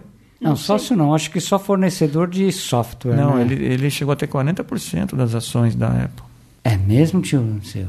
É aquela parte do, daquele filme, do Piratas, que ele está apresentando aos, aos Apple maníacos lá, é, que ele tinha que conviver com um personagem e mostra um telão o Bill Gates atrás com a cara de felizardo da vida, né? Ele tinha vendido 40% das ações. Depois a Apple comprou de volta. Nessa época, ele introduziu esses aplicativos que eram é, comuns aos, às duas plataformas, né? PC, e, IBM e Apple, com o objetivo de também atrair clientes PC. Do PC para o Apple. Para o Apple, que teria facilidade de, de conversação. Né? Até então, esse era um obstáculo. Eu tenho uma passagem na minha vida que atendia alguns escritórios de pessoal de gráfica. E o arquivo que gera esses offsets são enormes, porque é tudo um processo de colagem, né? Tudo era feito com um PC, mas finalizava tudo no Apple. Então tinha que ter uma interface entre os dois. E essa mistura só era possível nesses ateliês, porque usavam Corel, Photoshop e alguma coisa que era comum para os dois. Fora disso, ou você tinha um ou você tinha outro. Bom, em 2001 foi um ano muito importante para a Apple, porque além do Mac OS 10 ter saído, a Apple começou também a ter suas lojas próprias, né? As, as Apple Stores começaram a surgir, primeiro nos Estados Unidos, depois no resto do mundo. E no final desse mesmo ano apareceu o iPod. Então 2001 foi um ano que acho que a Apple começou a, a ganhar a cara da empresa que a gente conhece hoje. Né? O iPod foi um produto muito bem sucedido. Né? Tanto que dois anos depois começou a loja de músicas, né? Vendendo as primeiras aí a 99 centavos. Hoje elas variam um pouco mais de preço, né? Mas de 2001 para cá é que a Apple realmente começou a crescer de uma forma assustadora, através do macOS 10, do iPod, em seguida veio o iPhone, né, 2007, enfim, foram os primeiros passos da mobilidade. Alguém teve o primeiro iPod aí? Não vi não, não foi? Não, não tive Você não teve, iPod. João? O João teve. Primeiro iPod eu não tive. Mas teve Não? iPod. Não, eu, Tem iPod, eu iPod. tinha um monte. Mas o primeiro, que era aquele grandão, eu não tive o primeiro. Eu tive Não um- tinha clique eu wheel tive- ainda, né? Não. Eu tive o Rio, aquele Rio 300. Foi você, Luiz Antônio, Foi, que eu trouxe que isso. trouxe. Como Tocador de era MP3. complicado aquilo. Era legal. Fácil, porque você só arrastava o que você queria jogar de música para ele. mas a facilidade do, do iPod de organizar as músicas e tudo mais dava um banho naquilo. Aliás, hoje eu vejo todo mundo brigando que iTunes é um lixo, é uma porcaria. É, o, os outros eu posso arrastar música para o meu player, é tudo muito mais simples. Nossa, eu tô tão acostumado com aquele iTunes, organiza tudo tão fácil. E o que eu tinha no passado, que era assim, para mim era uma porcaria. É que deve é, ter melhorado o iTunes, muito ele hoje, é né? um organizador, na verdade. Você coloca lá, cria playlists, as categorias, coloca as capinhas dos álbuns. Na verdade, é, na época não tinha nenhum software para PC ou para Mac que organizasse as músicas dessa maneira, né? Por que, que o pessoal briga tanto, odeia tanto o iTunes? É, Eles querem jogar os arquivos só arrastando para Então, lá. mas, mas, ah, não- o problema não é o iTunes, o problema é você só ter o iTunes como opção para organizar as músicas. Então, ou você usa o iTunes ou você não usa iPod. É, porque sem e até iTunes iPhone não existe também. iPod. Nem iPhone, nem Ué, nada. mas se é uma plataforma fechada, eles têm preocupação em organizar tudo e fazer com que funcione tudo liso e que a experiência do usuário tem que ser controlada em todos os pontos. É no hardware, é no software, é no display, é na interface. Eh, Se eles abrirem isso para qualquer um fazer, vai virar um oba-oba, eles não vão ter esse controle. Será que teria feito o, o sucesso que fez? Não sei, João, porque eu mesma não quis um iPod na época por causa disso. Tanto que eu acabei comprando um da Creative. Né, e gostava bastante. O meu primeiro iPod mesmo foi só em 2005. Foi aquele nano de primeira E geração. depois que você comprou o iPod, você gostou? Então, é que nessa época que eu comecei a usar o iPod, comecei a ouvir podcast. Coincidiu nessa época. E nessa época, iPod com podcast, é, eu, como todo mundo, tinha esse conceito das coisas muito misturadas. Foi quando eu comecei a me interessar por podcast. E como o Nano era bonitinho, pequenininho, eu queria um player pequenininho para colocar no bolso da calça, enfim foi o primeiro iPod que me chamou a atenção nesse sentido. Mal sabia eu que dava para ouvir podcasts de outras maneiras, né? Mas eu ah, ouvia também no smartphone, mas eu baixava os episódios. Agora, em sentido de assinar feeds mesmo, para receber automaticamente, eu comecei a fazer isso com o iPod. Então, mas eu acho que a Apple foi uma das primeiras a dar essa facilidade para o usuário, porque o resto era tudo muito É, o fato é complicado. que até tinha como, mas era inacessível para o usuário comum, era muito complicado. No iTunes você colocava lá os feeds, ou você escolhia, você, ele tinha uma biblioteca de feeds, ainda tem, né, de podcast, e você só clica naqueles que você quer assinar. É, pra você ter uma ideia, O o, resto, Zoom lançou sem poder funcionar com podcast, não tinha o sincronismo com podcasts, o Zoom.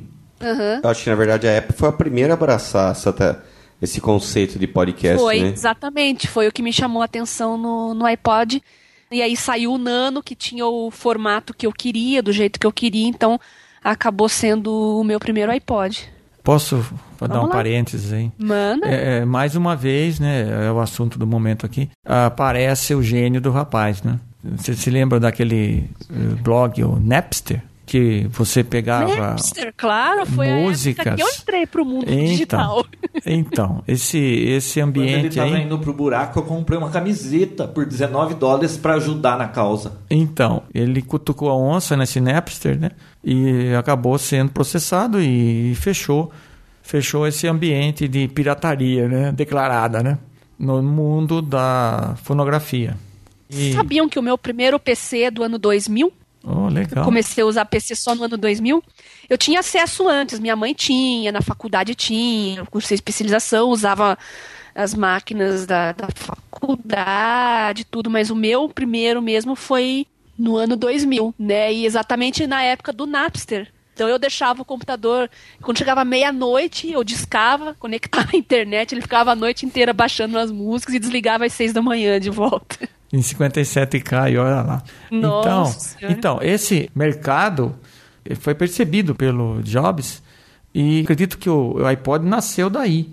Ele tinha que fazer aquilo eh, de uma maneira legal. Então ele foi procurar a, a Sony ou aquelas gravadoras e eles não se interessaram por isso. Então ele contratou ou combinou com artistas de, de segundo ranking lá para aderir à causa. Foi aí que começou a vender essas músicas de R$ 1,99. aí. E tudo isso para proporcionar utilidade ao produto que iria ser lançado em seguida, o, o iPod. E você, Vinícius, qual foi o seu primeiro iPod? Meu primeiro iPod, acho que único, foi um iPod vídeo. Lembra do iPod vídeo? Lembro. Foi o primeiro que. Eu tive. Será que eu tive outro iPod depois? Acho que eu tive. Mas logo na sequência já veio o iPhone e aí eu acabei substituindo e ficando só com o aparelho. Porque esse negócio de ter um iPhone mais um iPod, só para quem tem muita música ou que é a, facilidade do nano, né?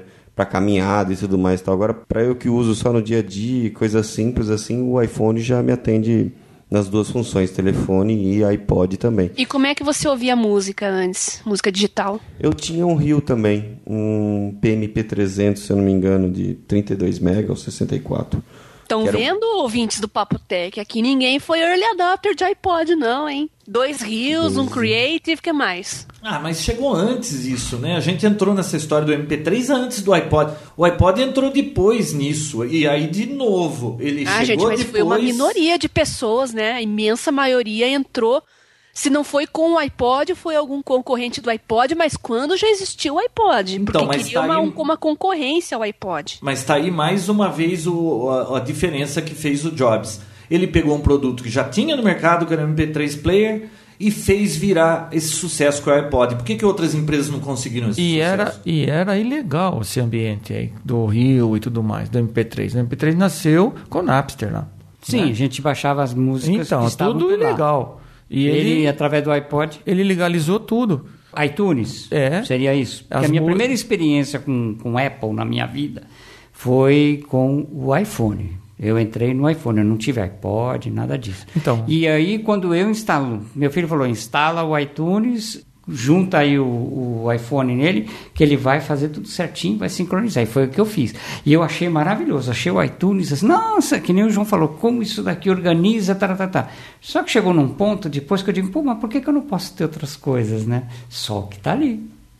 Ó, a grande verdade é que essa história de arrastar e soltar é coisa de nerd mesmo, né? O usuário, pelo menos naquela época, né? O usuário comum, ele não queria ficar procurando diretório de pasta, de arquivo, de música, né? Ele queria né? uma forma mais organizada. Mas não tinha, né? né? Concordo, eu concordo, eu concordo sincero. com a Bia. O usuário final é isso aí mesmo. Ele não quer saber de diretório, de, de folders, de nada de nós. É que na nossa mentalidade, eu queria organizar. Então botava lá MPB, botava clássico. Eu que queria fazer esse tipo Isso de é- coisa. Você não faz nada disso. Isso Na não- verdade, eu vou ser sincero, pela primeira vez, porque assim, ne- nessa área eu sou meio desorganizado mesmo, tipo, quanto às pastas e tudo mais. Agora, com o meu primeiro iPod, foi a primeira vez que eu falei assim, não, eu comprei um negocinho aqui, agora eu vou organizar, porque tinha, mostrava a capa, mostrava o nome da, da música inteira, então ficava tudo bonitinho, de uma forma legal. Então, foi a primeira vez que eu parei e organizei. Desde então, toda vez que eu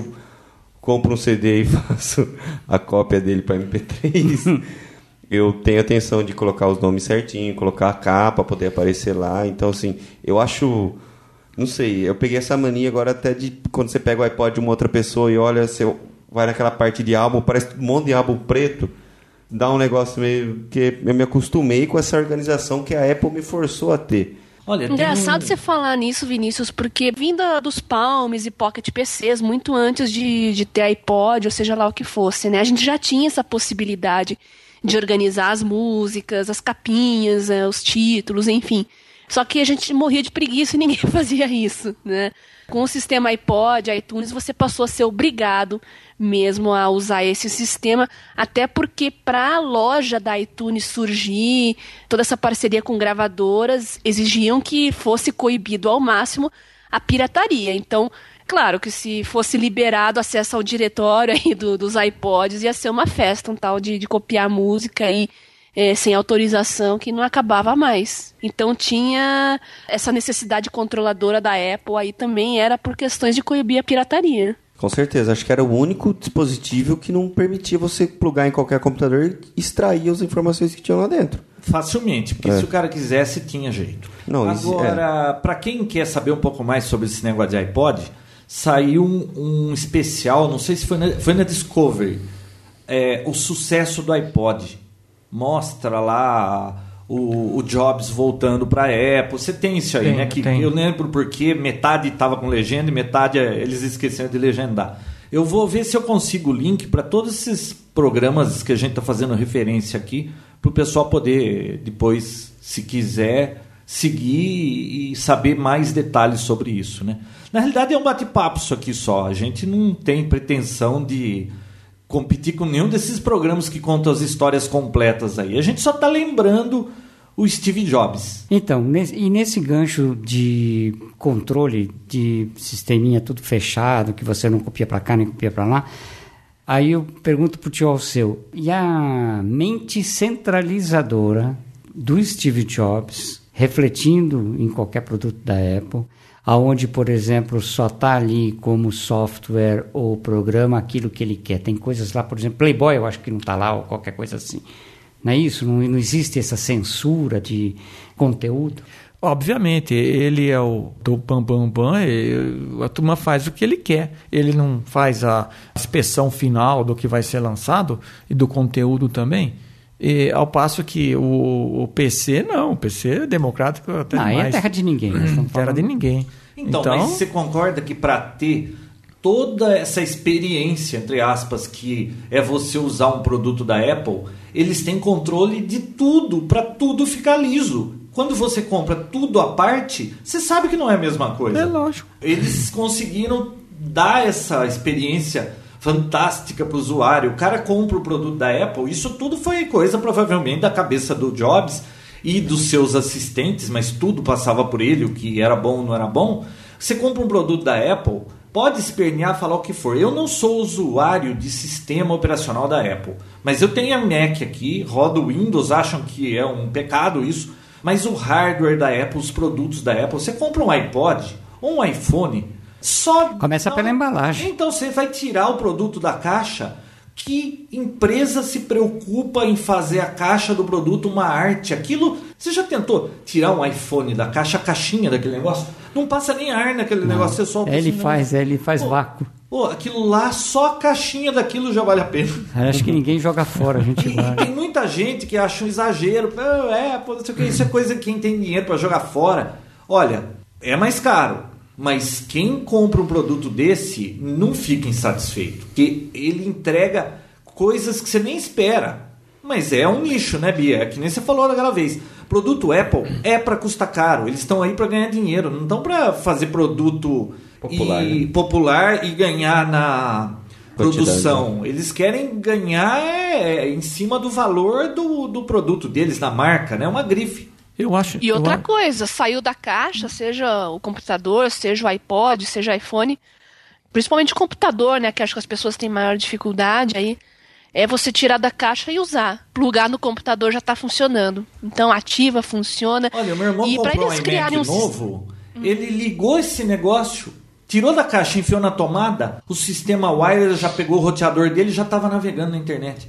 Faz isso com o PC. Bom, eu acredito que toda essa mistificação em cima dos produtos dele é uma esquisitice, porque eu acredito que só o PC é um Frankenstein em qualquer uh, aparelho doméstico ou qualquer produto aí. Você compra um carro, é, todas as peças dele é só dele. Você não vai comprando uma peça aqui, outra aqui e monta seu carro. É só o PC que é, proporciona isso. Por que, que meter tanto pau na Apple? Eu não entendo isso. A Apple seguiu exatamente o que o resto dos outros aparelhos fazem.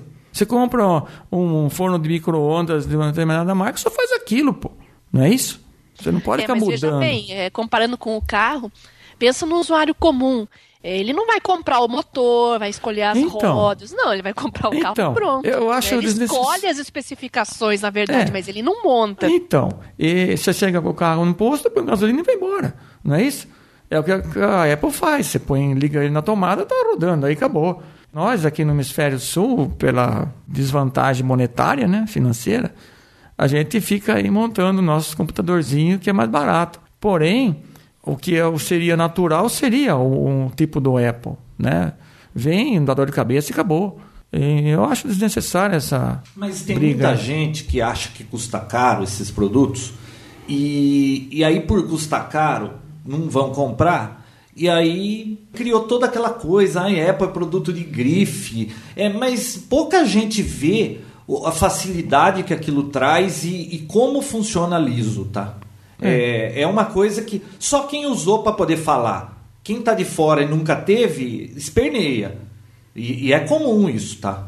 E outra, é, você tem um, um Apple aí, você vai ficar quantos anos usando ele? Ou, talvez uns dois, três anos, não é isso? Não, até mais. O meu iMac aqui deve ter uns três anos. Já Então, tô de saco faça- cheio dele ele tá funcionando. Gente, eu tô falando de um MacBook de 2007 que Hein? tá com o Lion rodando Então, maravilhosamente bem. é, compra um produto em 2007 da, de PC, você já tem trocado uns quatro já. Eu vou ver o que vai acontecer agora depois do dia 12. Porque o meu é um 3GS, iPhone, vou botar esse sistema novo. E aí que eu quero ver quanto tempo eu vou continuar segurando. E quem sonhava com o 4, né, S, mais barato, fabricado no Brasil, dançou, porque vai custar dois mil reais. Você já tinha cantado isso, né, Bia? Então, eu falei isso, né? Então, falando, não, já tá sendo feito no Brasil, não sei o quê. Olha, se diminuir 200 reais é muito. Já falei, não é interesse da Apple fazer com que seus produtos sejam populares. Escutem lá o primeiro Papotec que eu participei, que eu comparei a Nike com a Conga. É mais ou menos daquele jeito.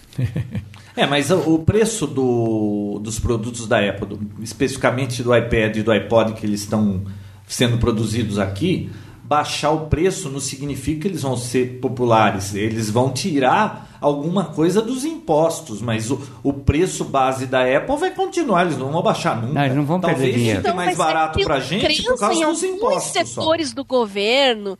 Bom, também eles não entendem de tecnologia, né? Mas eles querem criar o tablet popular. Na cabeça deles lá, é a Apple que tem que fazer o tablet popular. Mas até eles perceberem que não é assim que funcionam as coisas. Olha, de repente, é, se o governo tem- meter dinheiro nisso e fizer um acordo com a Apple, entope todo mundo com o iPad. A Apple não vai perder uma boca dessa. Você É. não disse que a Foxconn ia fazer isso aí aqui no Brasil? Tá fazendo, né, já. Da Apple? Não, o iPod eu sei que tá produzindo. O iPad tava aí um azia aí, dizendo que o IBNDES queria sair do negócio. Eu não sei o que, que resolveu. Mas parece que foi só uma dor de barriga. O negócio já começou a andar. Eu não sei se eu falei isso no último podcast. O prefeito de Jundiaí quer colocar o nome de uma alça de acesso Steve à Jobs. fábrica. do- Não, não, isso foi anunciado essa semana, depois que o Steve Jobs morreu, né? Ah, é. Eu não tinha como você ter comentado É mesmo. verdade. O prefeito quer que o nome da alça de acesso para a empresa que fabrica o iPod se chame Steve Jobs, em homenagem a ele. Acho muito justo. É. Não, quando falou isso, eu Você falei, postou "Pô, no mas-" Twitter, João? Não, mas no Twitter, não no Papotec, né?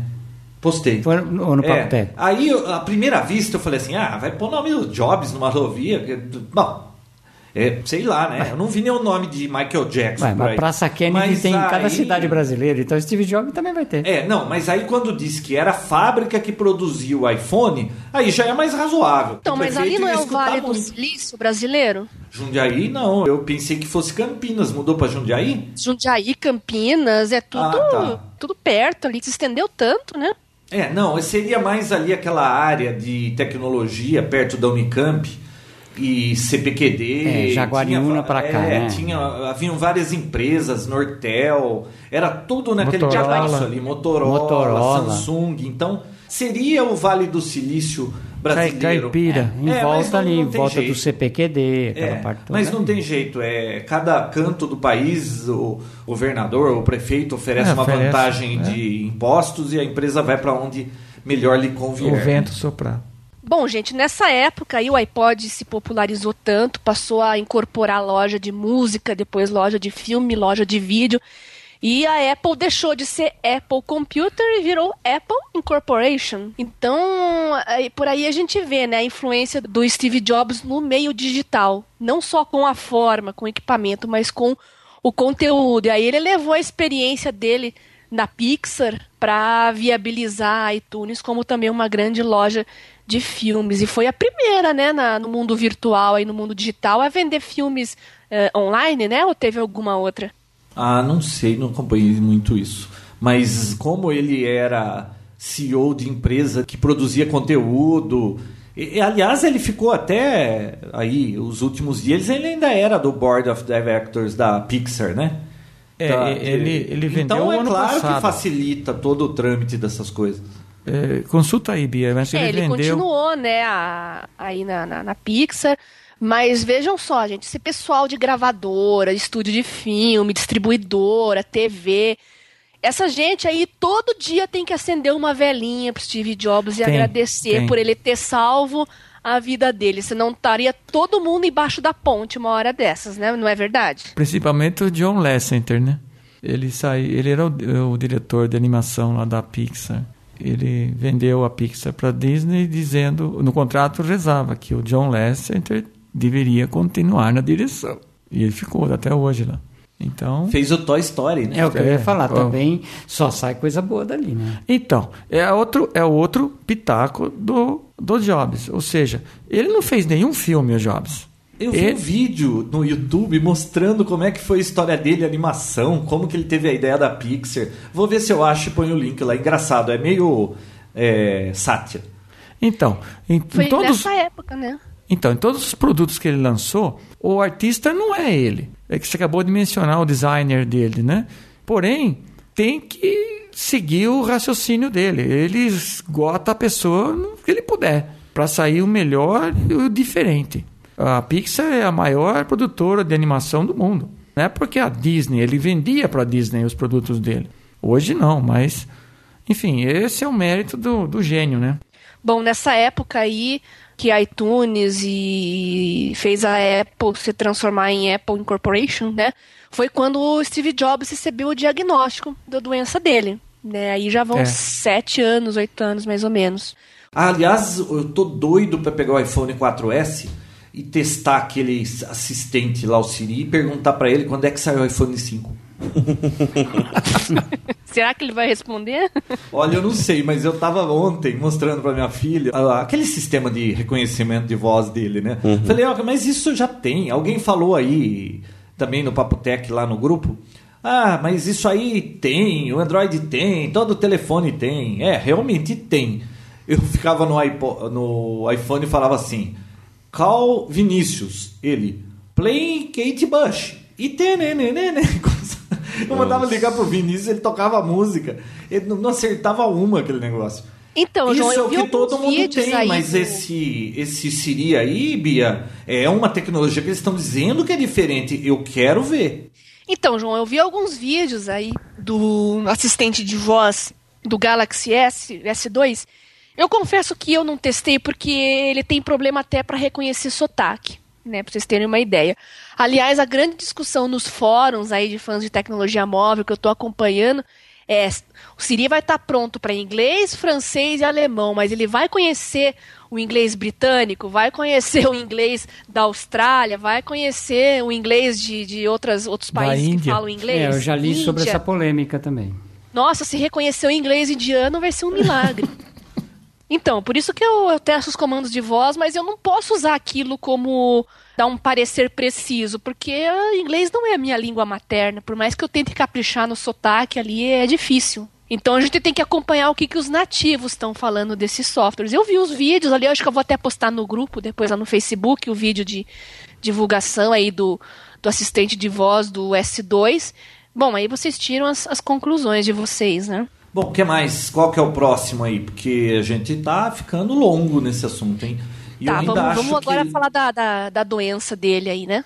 Então, gente, é, eu trabalho há muito tempo aí com idosos, pacientes oncológicos, inclusive terminais, né? E eu já, já vi todo tipo de paciente, desde aqueles que são revoltados com a vida, aqueles que não aceitam a doença, que se perguntam por que eu, mas tem muitas pessoas que aceitam a situação e até se dizem afortunadas por isso, né? Um, um comentário muito curioso que eu escutei que me deixou espantada foi foi numa paciente que falou assim, olha, eu, eu me sinto feliz por ter tido esse diagnóstico e ter tido tempo de pensar no bem-estar dos meus filhos, né, na sucessão aqui na- no meu trabalho, né, a empresa dela.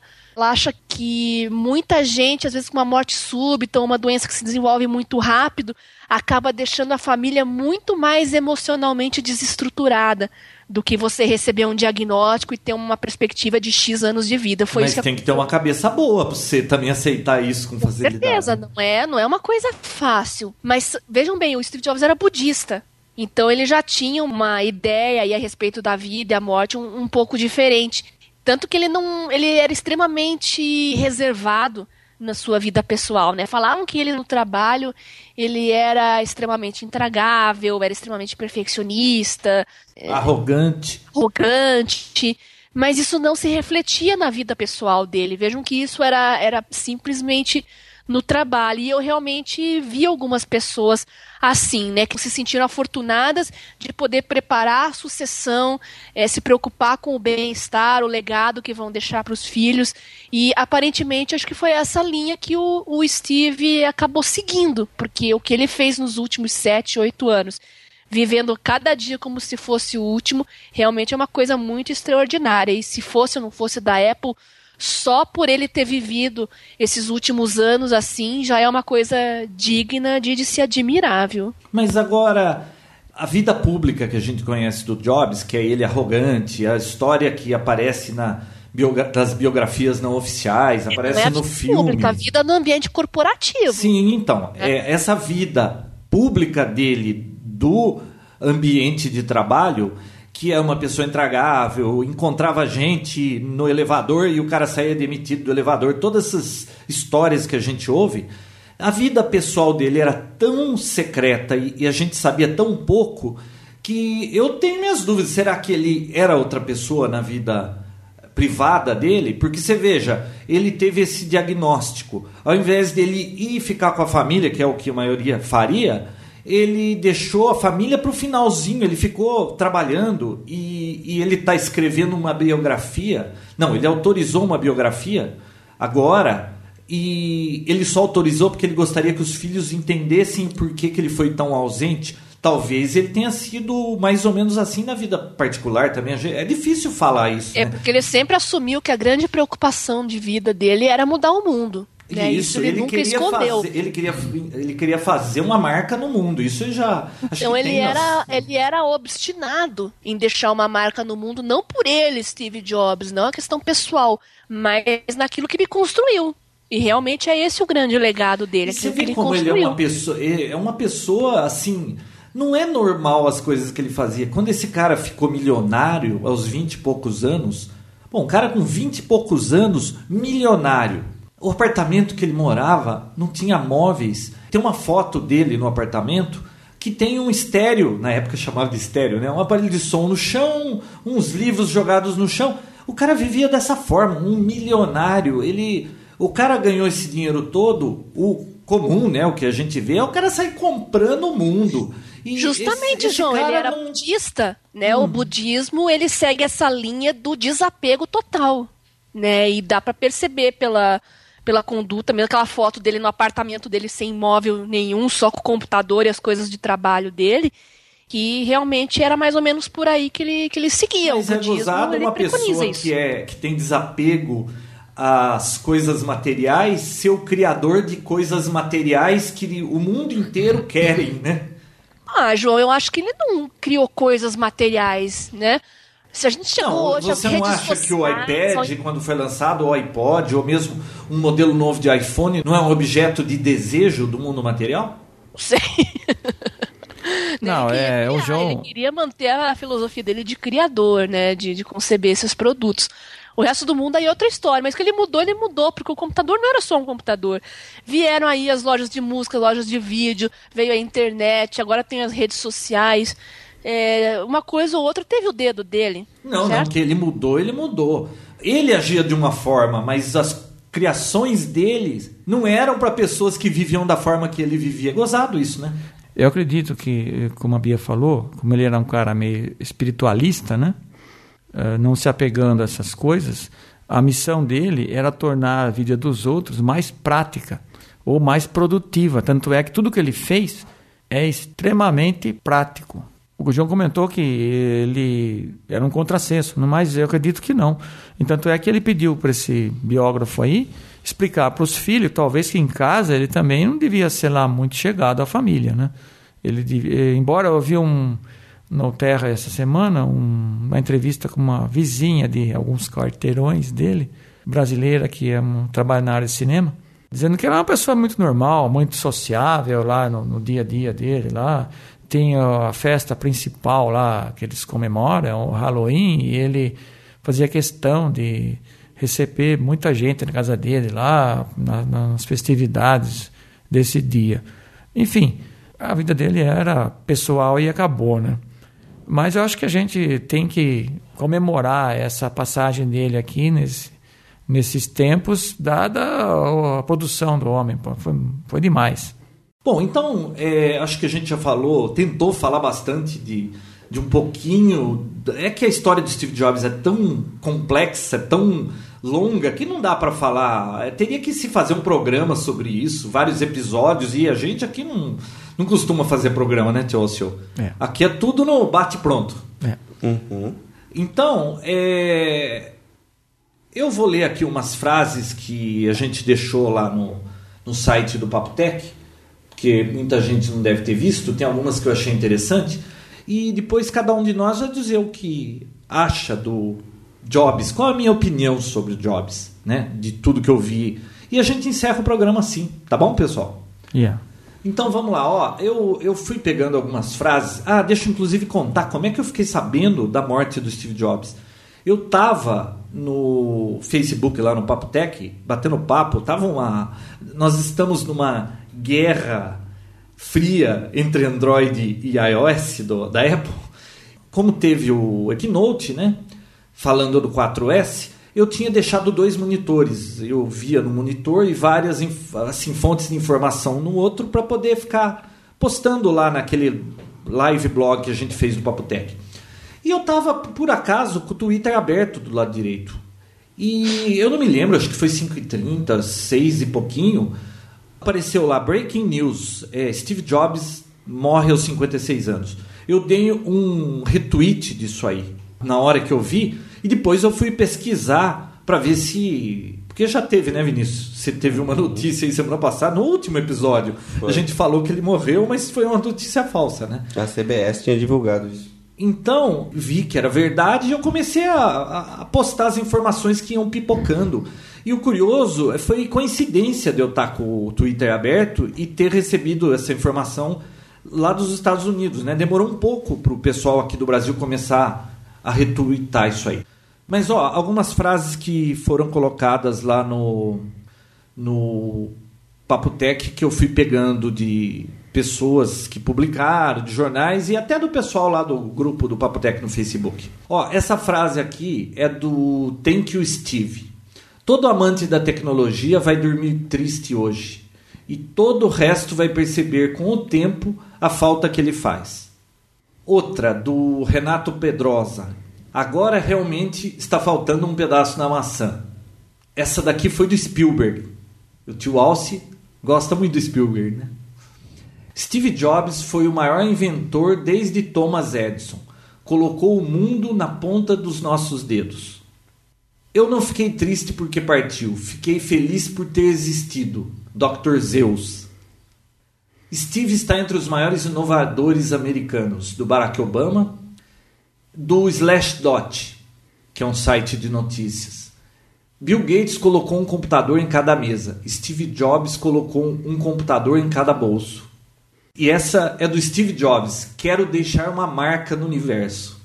Acho que ele deixou, né? Você quer passar o resto da sua vida vendendo água com açúcar ou prefere mudar o mundo? De Steve Jobs pro CEO da Pepsi. Inclusive foi o que demitiu ele depois, né?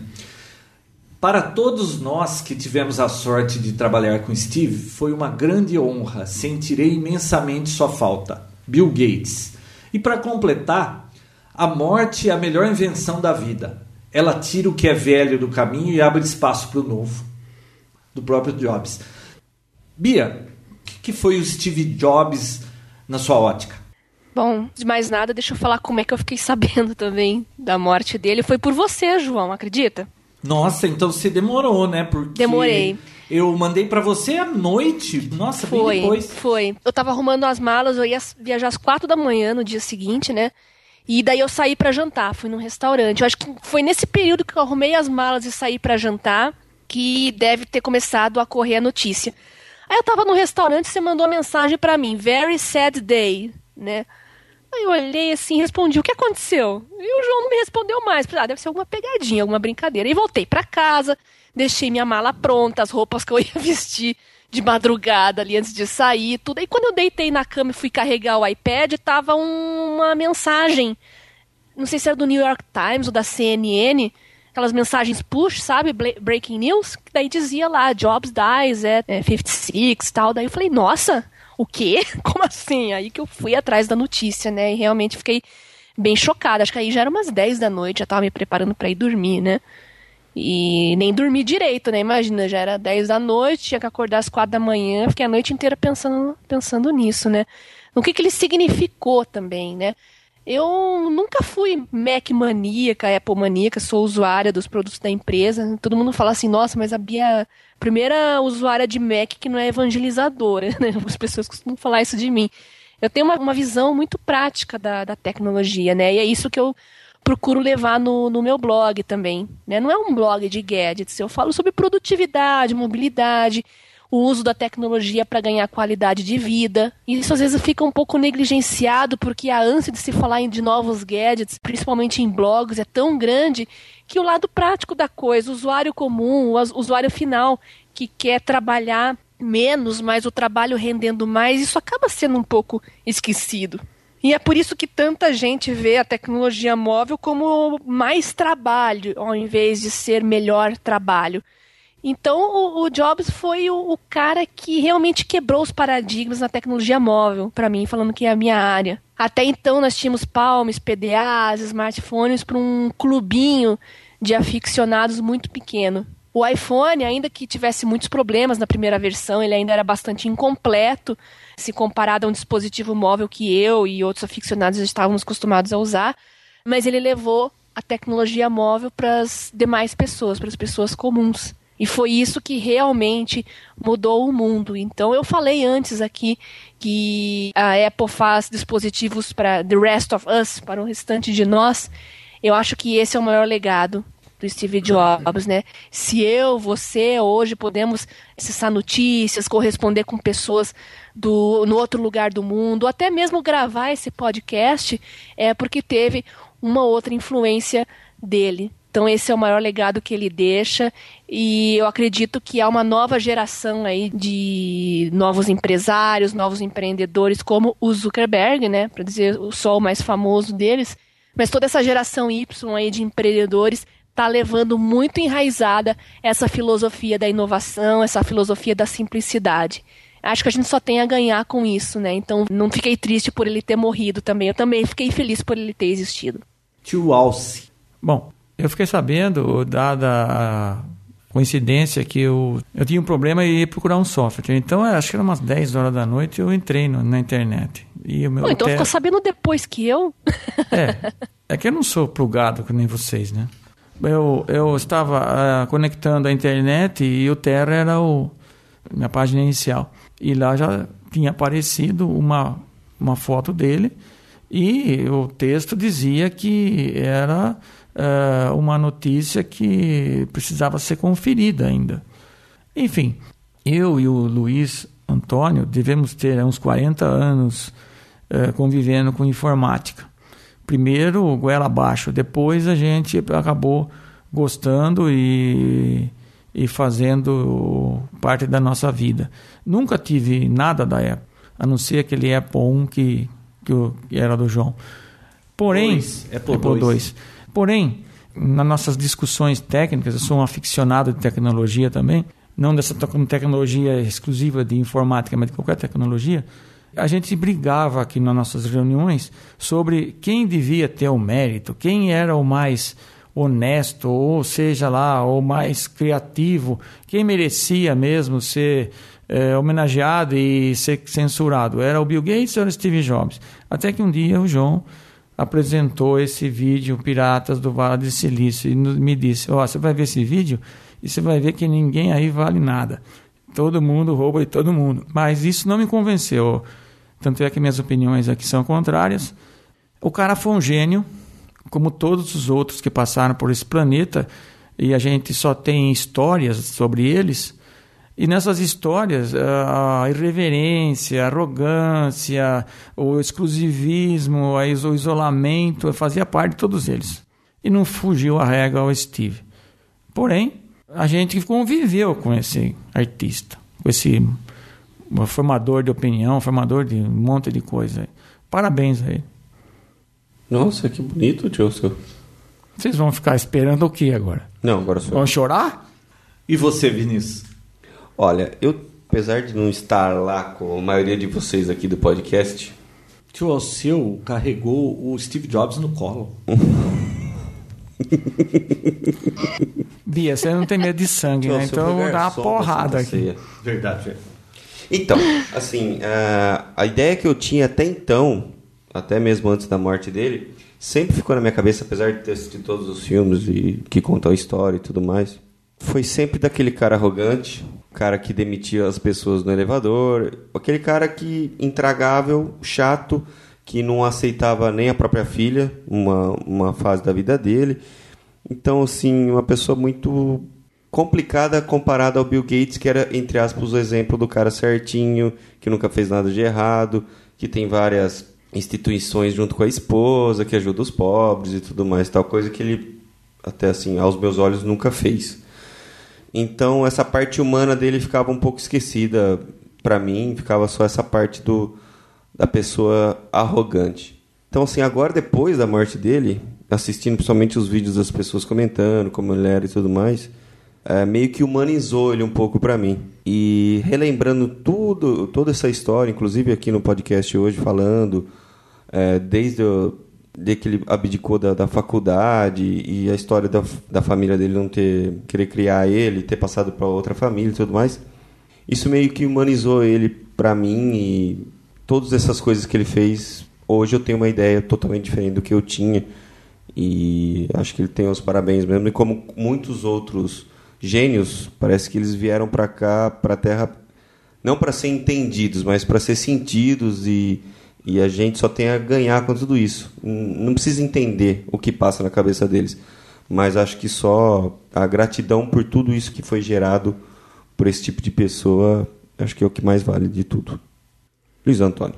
Bom, eu não vou dar uma de Diogo Mainardi aqui, que é contra tudo e contra todos. Mas sabe como é que é? Eu sou suspeito para falar de Steve Jobs. Eu só tenho um iPhone da época. Adoro, não sei como é que consegui viver até hoje sem isso aí. Pelo menos dos Motorolas que eu tive, dos Elites e Samsungs da vida, não, não tem jeito.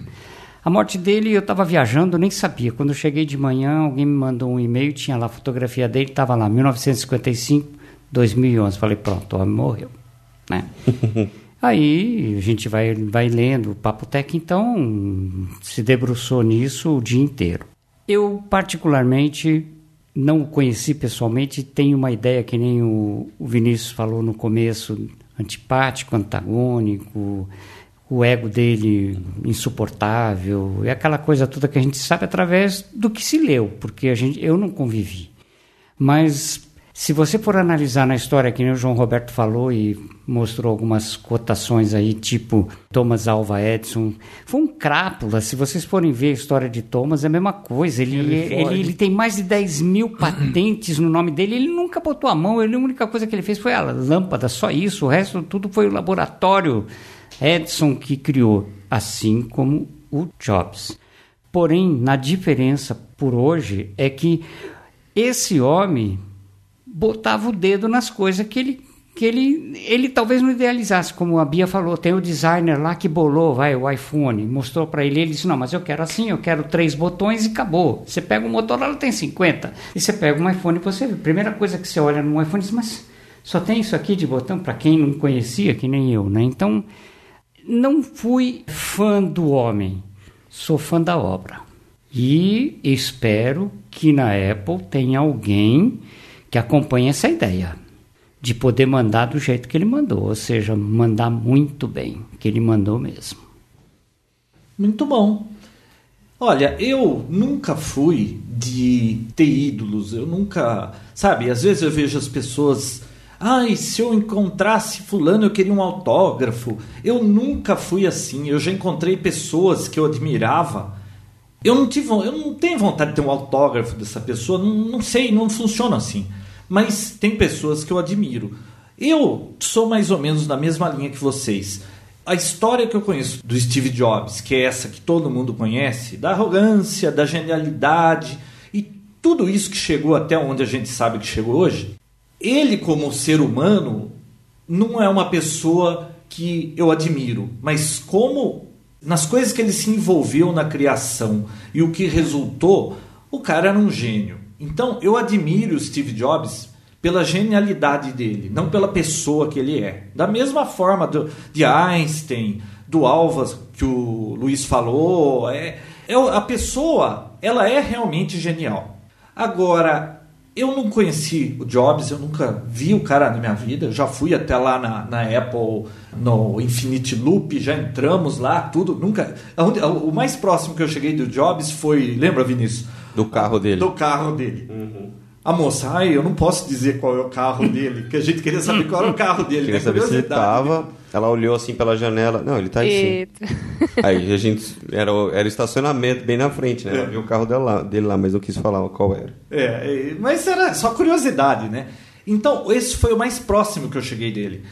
Mas é incrível como uma pessoa que eu não conheci, como eu fiquei assim emocionalmente triste de ter acontecido isso não era uma pessoa que eu admirava pelo comportamento, mas pela obra também. Acho o Jobs um gênio. Se você for me perguntar, que nem alguém postou lá no Facebook, no grupo do Papotec, um iPad. Eu agora não me lembro o nome dele, mas ele postou um iPad com a assinatura do Wozniak atrás, que ele conseguiu na na Campus Party Campus em São Party. Paulo. Uhum ele falou assim: Eu acho que eu nunca mais vou conseguir os outros 50%. Uhum. Muito bacana isso. Foi bacana, né? Você sabe que a assinatura do Wozniak eu gostaria de ter na traseira do meu iPad. A do Jobs não me faria muita diferença, mas foi um cara genial. Eu admiro também. Mas eu me identifico mais com o estilo do, do Wozniak. Vocês sabem por que meu gato se chama Mac? Porque você come muito McDonald's? Não. Eu tenho um marido Mac maníaco. Esse sim ficou abalado com a, com a morte de Steve Jobs. Ficou triste mesmo, né? É engraçado porque quando o Mac nasceu, ainda não tinha nome e tal. Eles são. O Mac e a Jeannie são dois filhotes de um casal de, de gatos de amigos meus, né? Então a gente adotou. Bem novinho ainda, desmamou, a gente trouxe para casa. Aí quando a gente foi batizar o Mac, que ainda não era Mac, né, a gente ficava tirando sarro, né, do meu marido, porque ele só gostava de coisa da Apple, né? O resto tudo ele desdenhava. Ah, eu, eu tava olhando um laptop da HP, o primeiro que saiu com Blu-ray, ele me passou um pito, vocês acreditam? Você tá maluca? Vai comprar coisa da HP e não sei o que, não sei o que, você tem Mac em casa tal. Então ele tinha toda essa postura assim, eu falei, bom, se você só gosta de, de Apple e de Mac, o teu gato que você escolheu, né, vai se chamar Mac. E aí ficou. né, já que ele só gosta de Mac, né, porque o, o Mac foi ele que escolheu, eu escolhi a Dini. Então ficou o nome de Mac. Mais alguma coisa? Quer dar algum recadinho para os seus fãs, Tio Walsh? Quer se defender de alguma coisa que você acha que nós dissemos aqui que foi uma inverdade? Não, Aproveita, né, tio seu? Então tá. Bom, pessoal aí que achavam alguma coisa sobre a minha pessoa, eu volto a dizer, o personagem criado pelo João Roberto não faz jus ao, ao meu perfil. Qualquer semelhança com Steve Jobs não existe. É qualquer semelhança com esse tio que ele põe no, no é mera coincidência. Vinícius. O quê? Você acha que o tio Alceu está dizendo toda a verdade? Está viajando. Não, não Você acha que isso é coisa da minha cabeça? Perdoa ele, João. Perdoa é, ele. Ele não sabe o que diz. Não sabe o que diz. Tio Alceu, você não sabe quantos fãs você tem aqui. Não tem ideia. É que eu não consigo lidar com a fama. Olha, pessoal, é, foi só um bate-papo rápido, não uhum. demorou muito. Não. Só para lembrar daqui a alguns anos o, o Steve Jobs. Próximo episódio, nós prometemos que será um Papotec normal. Chega Com de certeza. especial, né? Chega. Uh, uh, você não pode picar em dois? dois? Não, tio, o seu vai ser um só. Nossa. Eu tô com, eu tô com o Jobs na minha frente e nem Cara, tinha percebido. 72. Pessoal, até um próximo episódio. Tchau. Tchau. Beijoca sem fio. Auf Wiedersehen. Até logo. Papotec, onde você fica por dentro do que está acontecendo no mundo da tecnologia, estará de volta na próxima semana com mais um episódio inédito.